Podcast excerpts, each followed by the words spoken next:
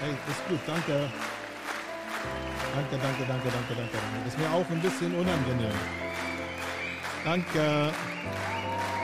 Ja, ja. Alles gut.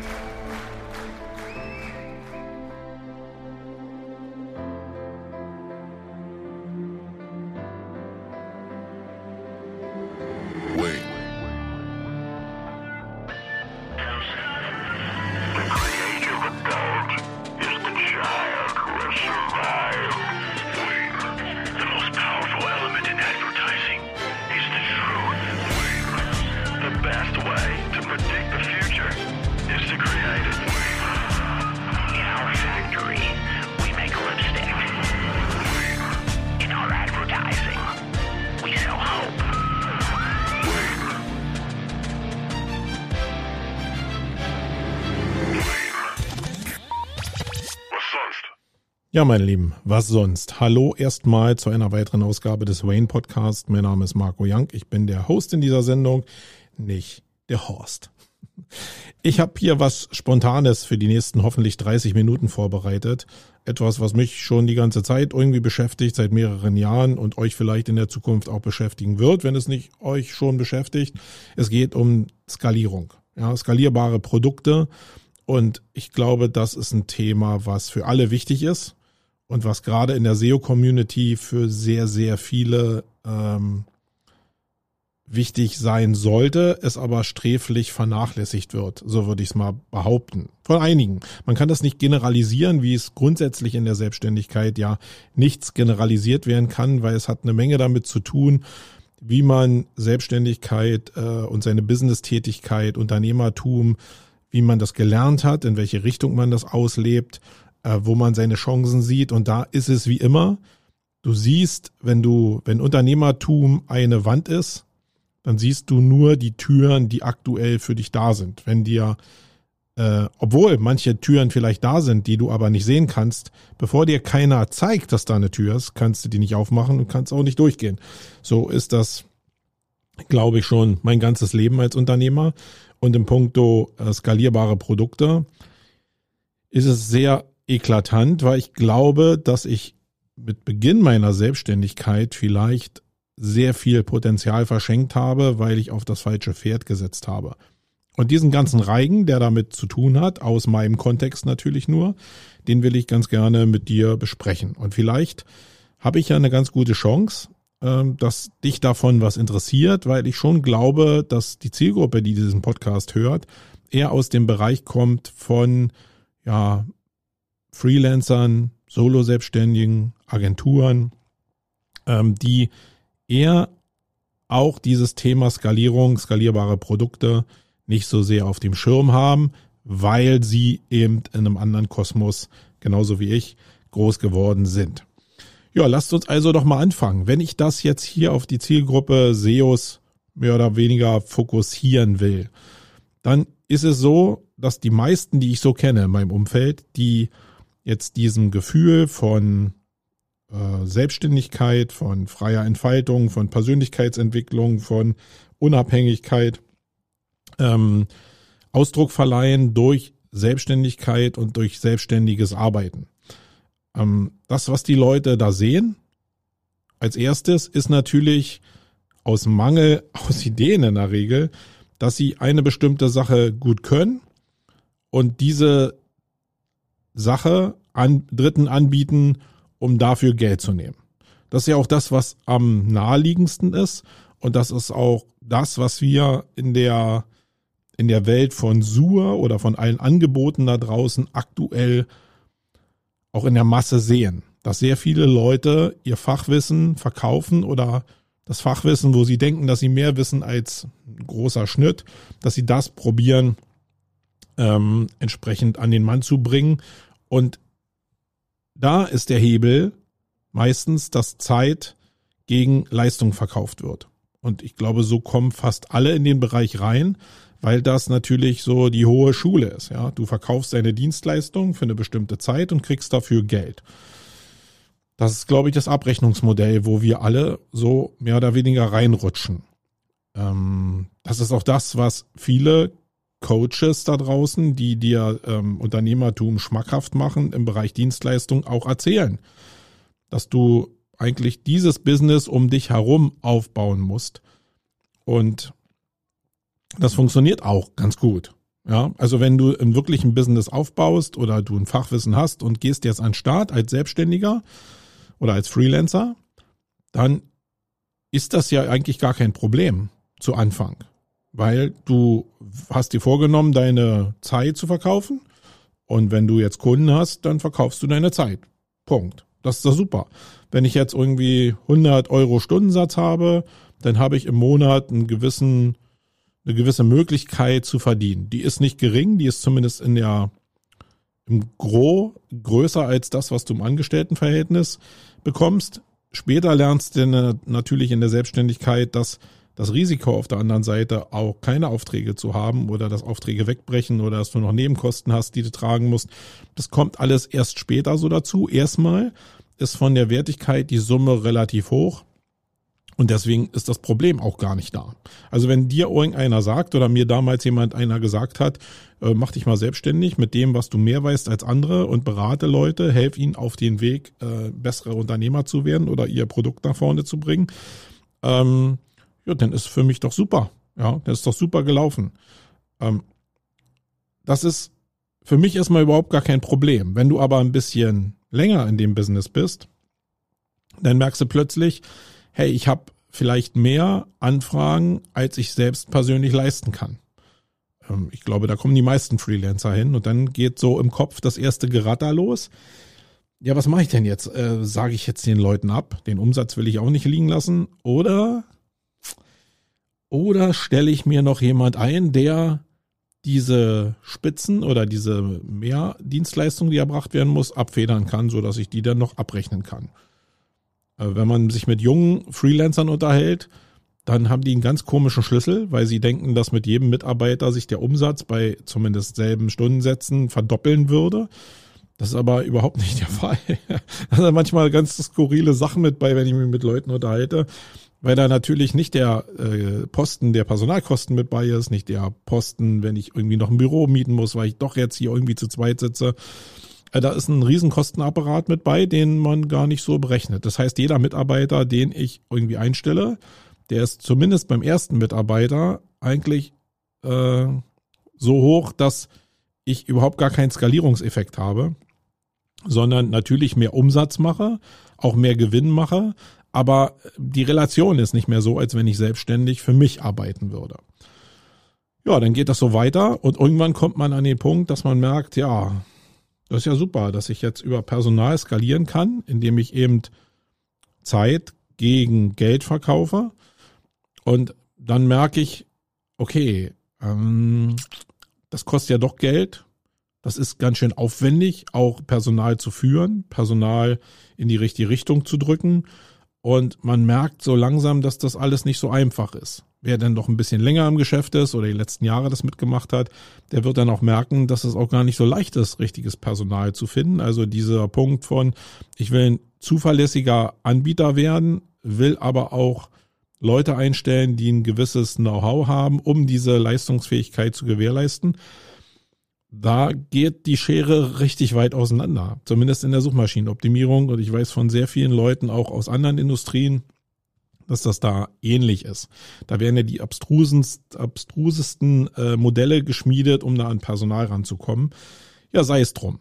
Ähm, du merkst dann irgendwann, also manche merken es überhaupt nicht, aber ich glaube, viele merken schon, dass der Skalierungshebel eigentlich ein sehr, sehr ungünstiger ist, wenn du über Personal skalieren willst und viele Bausteine einfach nicht greifbar sind oder es Probleme am Markt gibt, die einfach na, klassisch dich an die Wand laufen lassen, weil du einfach nicht mehr weiter wächst. Das heißt, ab einem bestimmten Punkt, wenn du dich als Unternehmer entwickelst, wirst du dir ja mal überlegen, ob das Geschäftsmodell, was du damals gewählt hast, nämlich Dienstleistungen anzubieten und somit Zeit gegen Geld zu verkaufen, ob das der richtige Ansatz war.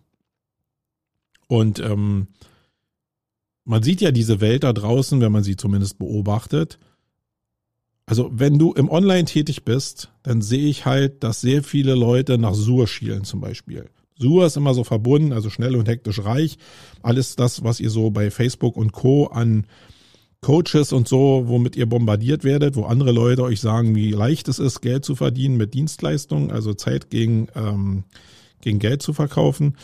Ähm, alle die Leute erzählen ja so ein bisschen auch schon seit längerer Zeit was von digitalen Produkten. Und da kommen jetzt manche Leute und denken, oh, okay, digitale Produkte, das ist vielleicht irgendwie was, was mein Problem löst, nämlich dass ich mich von diesem Thema Zeit gegen Geld verabschieden kann und ein Produkt habe, wo ich einmal Kosten habe und dann eigentlich skaliert immer wieder das Produkt verkaufen kann und der Kostenrahmen, der wächst natürlich auch, der dazu notwendig ist, um diese Produkte zu verkaufen. Ähm, aber er ist nicht so exorbitant hoch, wie es in der Relation zu Personalentwicklung meinetwegen ist.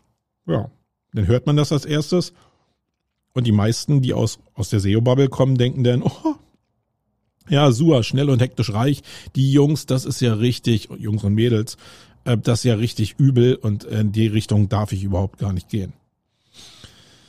Ja, ähm, das mag so sein. Was ich darüber denke, das habe ich in den letzten Podcasts hier schon gesagt. Ich glaube, dass das natürlich totaler Schwachsinn ist, so zu denken weil es nicht um einzelne Sympathien geht oder um, kann ich den jetzt gut leiden oder kann ich die gut leiden, macht die einen guten Job oder macht die nicht einen guten Job, ähm, sondern es geht einzig und allein um die Betrachtung der Geschäftsmodelle.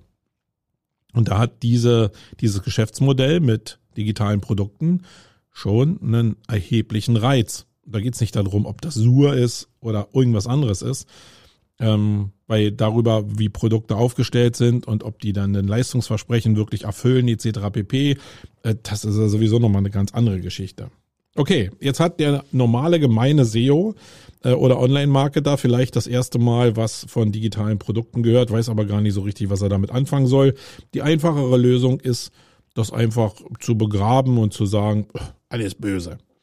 Ja, dann sind aber viele Leute dabei, die abends, montags oder im Streaming da sitzen und sich zum Beispiel die Höhle der Löwen angucken. Was ist in der Höhle der Löwen zumindest zu 90 Prozent der Fall? Was wird da gepitcht? Was wird da angeboten? Produkte.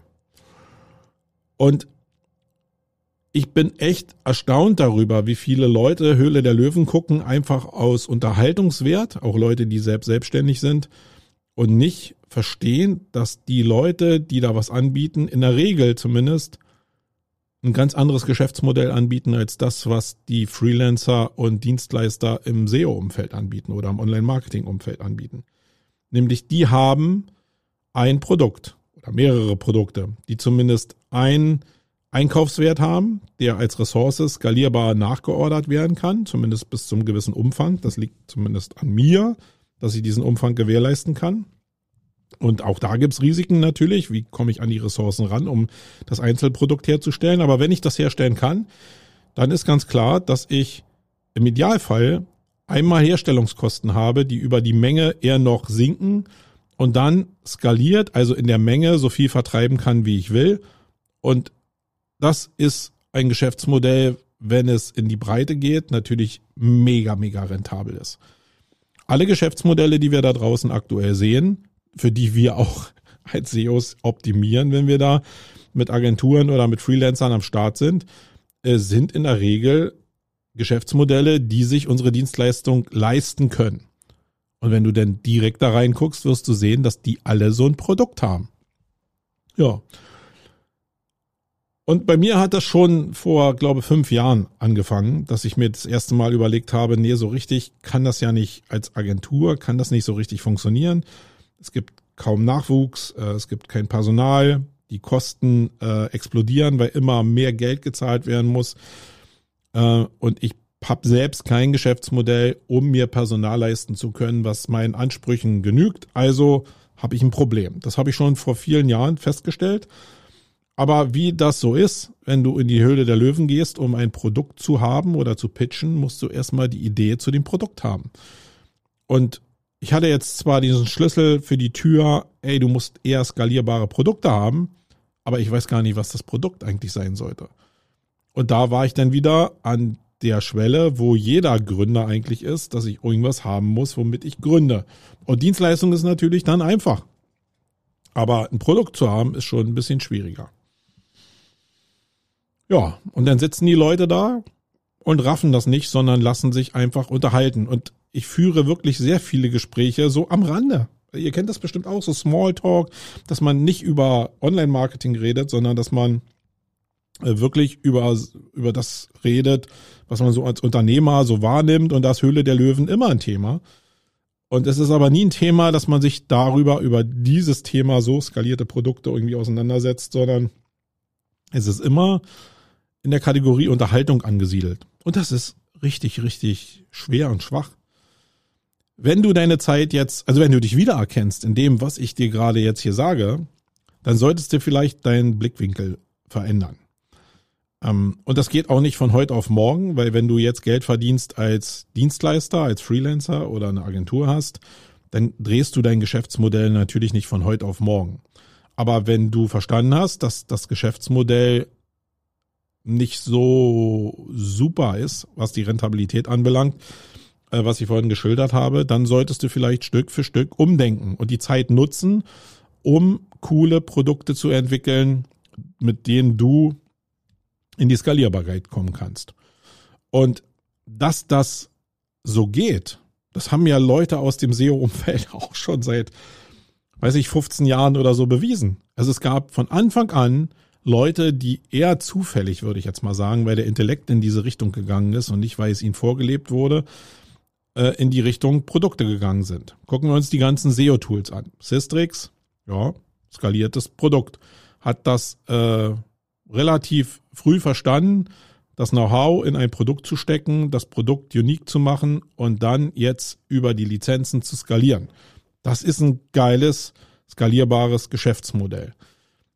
Äh, denn Markus Tandler hat es genauso geschafft, mit Riot irgendwie in ein Geschäftsmodell zu investieren. Denn Markus Toba hat es auch geschafft, in so ein skaliertes Geschäftsmodell zu investieren. Also ein Produkt zu erstellen, ähm, ein, ja, ein Tool faktisch, ein SEO-Tool, äh, und das zu vermarkten. Und da ist der Kostenapparat, wie gesagt, immer ein kleinerer, als wenn du jetzt mit Dienstleistungen umgehst. Und die Liste könnte ich jetzt fortführen. In der Regel sind Tools natürlich, die online angeboten werden, aber auch da gibt's auch im Bereich Content Marketing mit dem Mirko Lange ähm, Tools, die da angeboten werden. Also viele Sachen, wo Leute echt auf diesen Skalierungszug aufgesprungen sind und damit keine, also das heißt ja nicht, dass du nicht unternehmerische Probleme haben kannst und dass du auf dem Weg hin zur Skalierung nicht auch Probleme bekommst, weil das ist auch mit Personal verbunden. Aber du hast ein paar Luxusmöglichkeiten über größere Margen meinetwegen, äh, dass du das Problem schneller lösen kannst. Aber es ist wahrhaftig nicht problemfrei. Ja? Nur wenn ich beide Geschäftsmodelle nehme, dann ist das eine richtig problembeladen, nämlich Zeit gegen Geld, und das andere ist halt überhaupt nicht problembeladen. Jetzt gibt's so Leute wie den Markus Hartmann da draußen, falls du das hier hören solltest, durch Zufall, ähm, sei gegrüßt, die genau sagen, dass du ja zwar Dienstleistungen verkaufen kannst, aber einen Wert gegenüberstellen solltest und nicht die, die Kosten für eine Zeiteinheit wie jetzt Stunde oder Tag, sondern eher daran gehen solltest, okay, lieber Kunde, was ist dir denn das wert, wenn ich das umbaue, ja, oder wenn ich das anpasse für dich. Welcher Hebel steckt dann dahinter? Wie viele neue Kunden könntest du generieren? Wie viele neue Leads könntest du generieren, wenn ich das denn für dich mache? Und das ist ja gut gedacht, das an den Wert äh, zu koppeln. Und das ist auch, ja, also ich will mal so sagen, ich war mal auf dem Jakobsweg, hab, der, der eine oder andere hat das ja vielleicht mitbekommen. Und da bin ich den ersten Tag gelaufen, also die, den ersten Teil der Strecke. Es gibt immer so neuralgische Punkte, wo du losläufst, entweder in Frankreich, um den ganzen Weg zu laufen, zumindest den historischen Weg, oder ich bin von Lyon losgelaufen, das ist so Hälfte der Strecke. Und da gibt's findige Geschäftsleute, die das gerafft haben, dass die ganzen Mitteleuropäer und die ganzen Harpe Kerkelings dieser Welt von da loslaufen. Und dann bauen die so Stände auf, auf diesem Jakobsweg und verkaufen Getränke, Utensilien, so landeseigene Geschichten und das Wichtigste, sie verkaufen die Jakobsmuscheln. Und das ist ja das Zeichen vom Jakobsweg, diese Jakobsmuschel. Und dann bin ich an diesen Stand rangekommen und die machen das ganz geschickt. Die wissen, dass du in bestimmten Kontext jetzt äh, auf diesen Weg gehst und die verkaufen dir diese, nee, nee, nee, Quatsch. Die bieten diese Muschel an, die du dir an den Rucksack machen kannst, um dich als Pilger identifizieren zu können. Und die machen jetzt folgendes. Die sagen nicht, die Muschel kostet jetzt fünf Euro, sondern die sagen, du musst gar nichts zahlen. Gib mir einfach, was es dir wert ist. Und jetzt bist du auf so einem kirchlichen Pfad, äh, wo es ja um, um, um menschliche Werte geht, ganz stark, um Selbstfindung geht. Du bist in so einem Spirit drin. Und natürlich wissen die, dass du in diesem Kontext einfach ja fünf Euro geben wirst für die Muschel vielleicht oder zehn sogar, weil du dem jetzt was Gutes tun willst und jetzt hier äh, dieses Gönnergehen rausholen willst. Und ich glaube, dass er sich mit jedem Verkauf, den ihr dann nachher tätigt, freut, weil ich, ich habe zumindest keinen erlebt. Ich kann es mir auch nicht vorstellen, dass da einer steht und sagt, ja, äh, das ist mir gar nichts wert. Gib mir mal die Muschel, äh, will aber nichts dafür bezahlen. Das macht kein Mensch. Zumindest keiner, der äh, eine normale Erziehung hinter sich gebracht hat. Und genauso ist das auch mit der Werteermittlung äh, oder diese Wertgegenüberstellung zwischen Dienstleistung und Wert. Also einen Wert zu verkaufen gegen einen Betrag.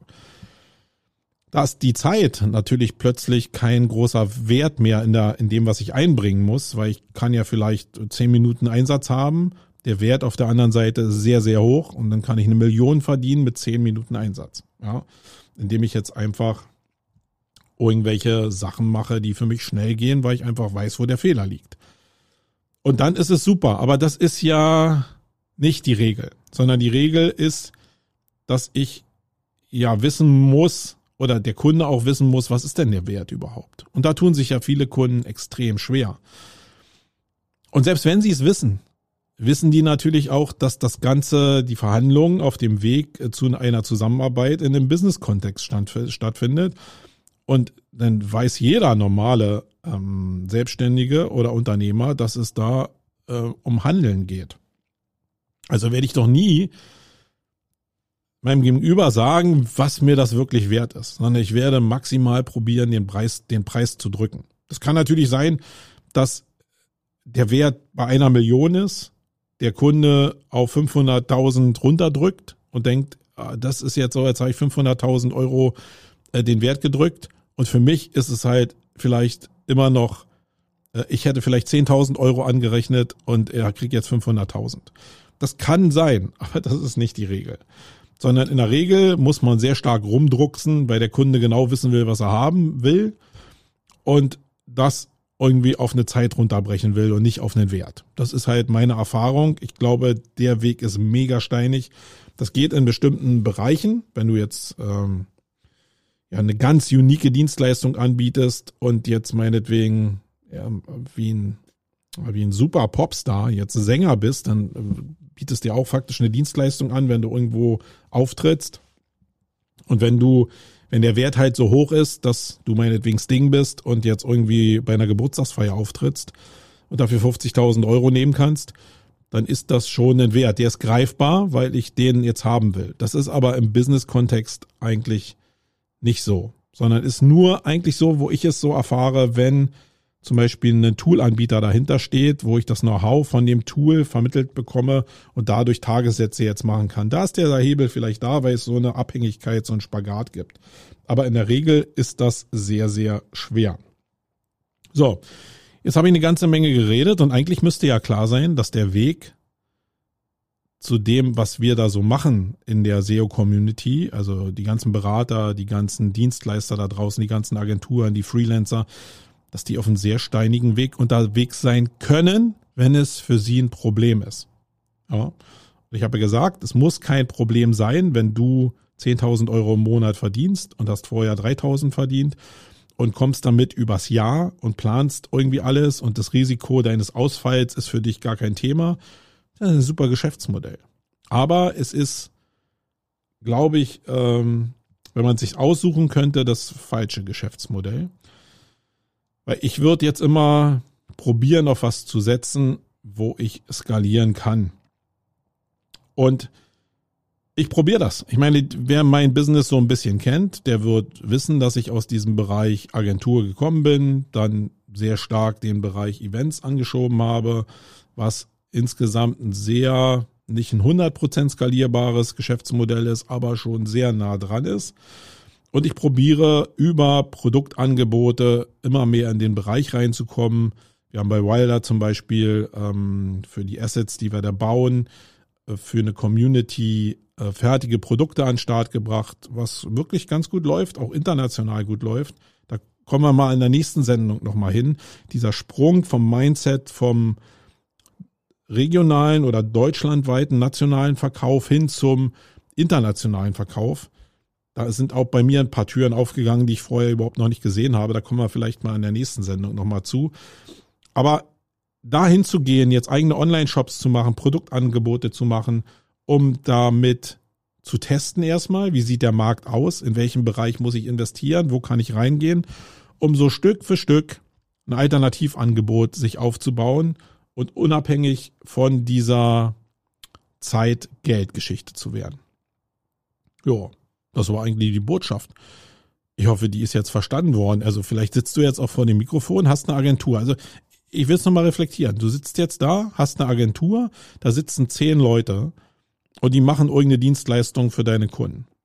Dann kann das super laufen.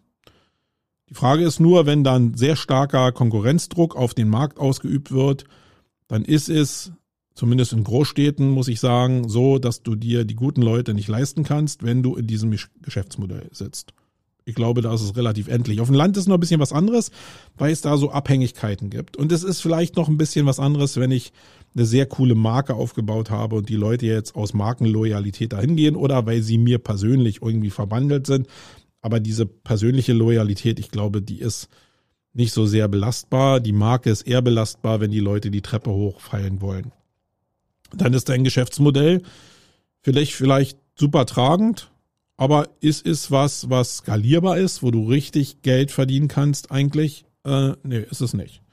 Und das muss auch nicht schlecht sein. Ja, ich will es nochmal sagen. Es ist nur, es geht nur um den Moment zu erkennen, hey, Produkte können mein Business bereichern, anreichern und vielleicht unabhängiger machen von dem, was ich jetzt von Zeit gegen Geld erzählt habe.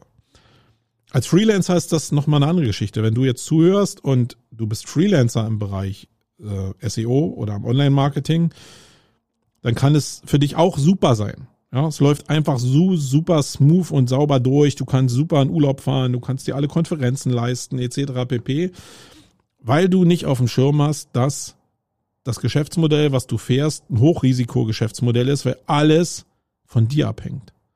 Wenn du über die Straße gehst und wirst umgefahren, wenn du irgendwie gesundheitliche Probleme kriegst, wollen wir nicht hoffen, ich klopfe auf Holz, aber wissen wir es, dann ist alles abhängig von deiner Person. Du kannst keine Dienstleistung mehr liefern, du kriegst kein Geld mehr.